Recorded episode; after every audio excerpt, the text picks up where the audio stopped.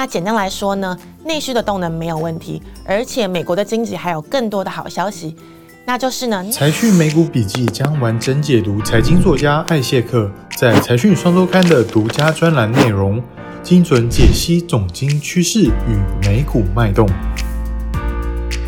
嗨，大家好，我是 Francis 陈队。最近美股非常强势，道琼工业指数与费城半导体指数都创了历史新高，印证了我们之前一直强调的金发少女经济能够帮助股市走向更高更久。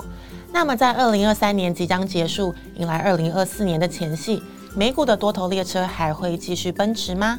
那今天呢，我们会从三个面向来推测二零二四年的美股趋势。首先呢，我们来看就业市场的状况。毕竟我们上一集呢有谈到美国罢工带来的影响嘛，那随着罢工结束，美国的就业市场是不是依然火热呢？接着呢我们会聊一聊，诶，那通膨结束了，已经要降息了吗？没错，那第三呢我们会来确认美国经济成长动能是不是还很稳健？那这三个面向都分析完，就可以推论二四年的行情走势喽。好，那我们先来看就业市场。过去几年呢，受到疫情的影响，就业市场呢在供需失衡的情况下，要怎么维持强劲的扩张步伐，就会是化解通膨的重要关键了。那美国十月的新开职缺还是高达了八百七十万，比疫情前平均大概七百万左右的水平，还是高出不少哦。那初领失业金十二月第二周只有二十点二万人，很有可能呢再跌破二十万人大关，再次逼近半世纪的新低水平。那这也代表呢，整体的就业市场其实还是很热络的哦。但是呢，在走高的劳动参与率帮助下，十一月的实薪年增率已经降到了百分之三点九六，这也是二零二二年以来呢首度低于百分之四哦。就业市场热络，而且逐渐恢复供需正常，让先前很多人不相信的不着陆 （no landing） 路线慢慢成为现实。换句话说呢，就是经济成长没有减速。而且通膨呢还能降温，这正好也是对资本市场发展最有利的路径。那十二月过后，美股的涨势加快，最重要的关键其实就是联准会将路径从紧缩转成宽松。这点呢，我们可以从联准会的点阵图可以明显的看出来。如果大家还记得上次的点阵图，联准会呢只预期全年会降息一码，但是呢这一次一口气推估二四年呢会降息三码。不仅如此呢。二五年呢还要继续降息四码哦，二六年呢则是会再降三码，等于是确定开启了长周期的降息循环。在十二月的 FOMC 会后记者会，鲍尔呢也一改先前的鹰派，强调呢不能等到通膨降到百分之二才降息，以免呢过度紧缩。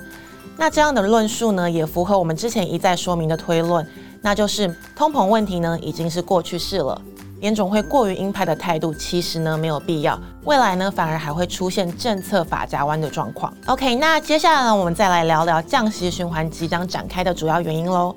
不过呢在继续说明之前，如果呢你喜欢我们的节目，欢迎加入财讯的频道会员，支持最懂投资的财经媒体，跟我们一起追踪震惊趋势和产业状况，成为财讯粉丝团财团的一份子。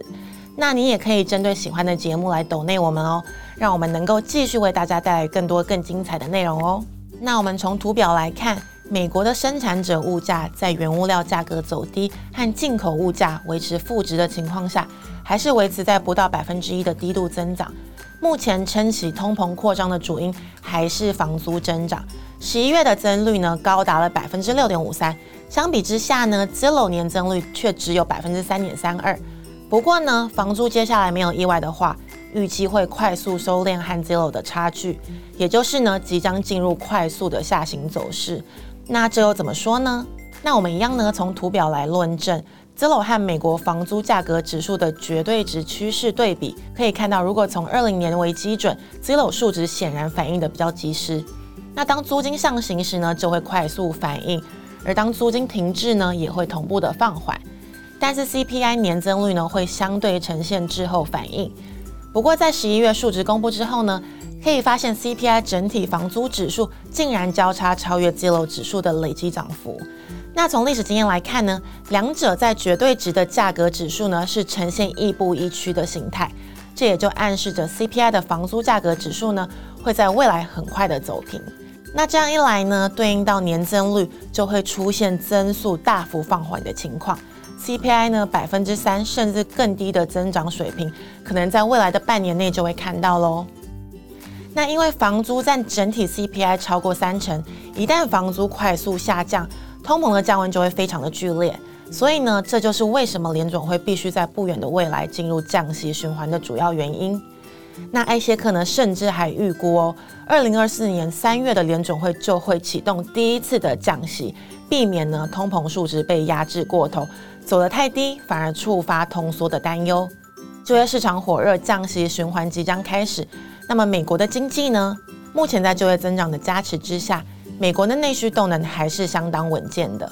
那最近公布的十一月零售销售月增率意外高达百分之零点三，高于市场预估的负百分之零点一。实质增长年增率呢回升到了百分之零点九，是二月份以来的新高。而未来一年呢，因为二三年全年基期都非常的低，再搭配宽松的货币环境，商品循环回归后的零售销售就会成为支撑内需的重要支柱了。那简单来说呢，内需的动能没有问题，而且美国的经济还有更多的好消息，那就是呢耐久材订单出现了先行指标转强的讯号，整体耐久材订单的十月年增率虽然走低到了百分之零点三三的今年新低。但主要呢是受到疲弱的运输需求影响，不含运输的增长呢还有百分之一点二八，是去年十二月以来的次高水平。那我们关注的电脑与电子产品订单，则是出现强劲的上涨，来到了百分之三点九六，不但在创一年新高，而且呢还写下连续三个月的成长。更上游的电子零组件订单呢，甚至暴冲到了百分之六点三三的高速增长哦。这是二二年七月以来的最好表现，也就是说呢，二零二四年的耐久材需求并不看淡，来自民间消费和企业端的需求会受惠于低通膨高增长的金发少女经济环境下持续的加温。那总结来看呢，在这么多总金的好消息和逐渐转好的货币环境之下，整体市场的偏空气氛呢，还是没有出现根本性的扭转。那我们从图表中 CFTC 期货未平仓趋势来看，过去长达快两年的净空单时期，无论是空方深度和时间长度都十分罕见。庞大的空头部位呢，到最近才有逐步转正的迹象。那从先前两段经济周期转换的经验来看呢，调整期过后空转多的过程，最后不但会建构长期的新的多方控盘周期，更重要的呢，在这段时间美股的涨势不但绵长，而且呢还会很强劲。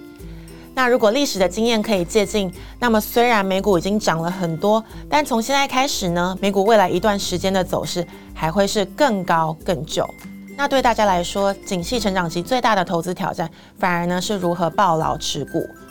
聪明的观众朋友，如果你已经搭上长期趋势正确的多头列车上，不妨静下心来再做一段时间，别太急着下车喽。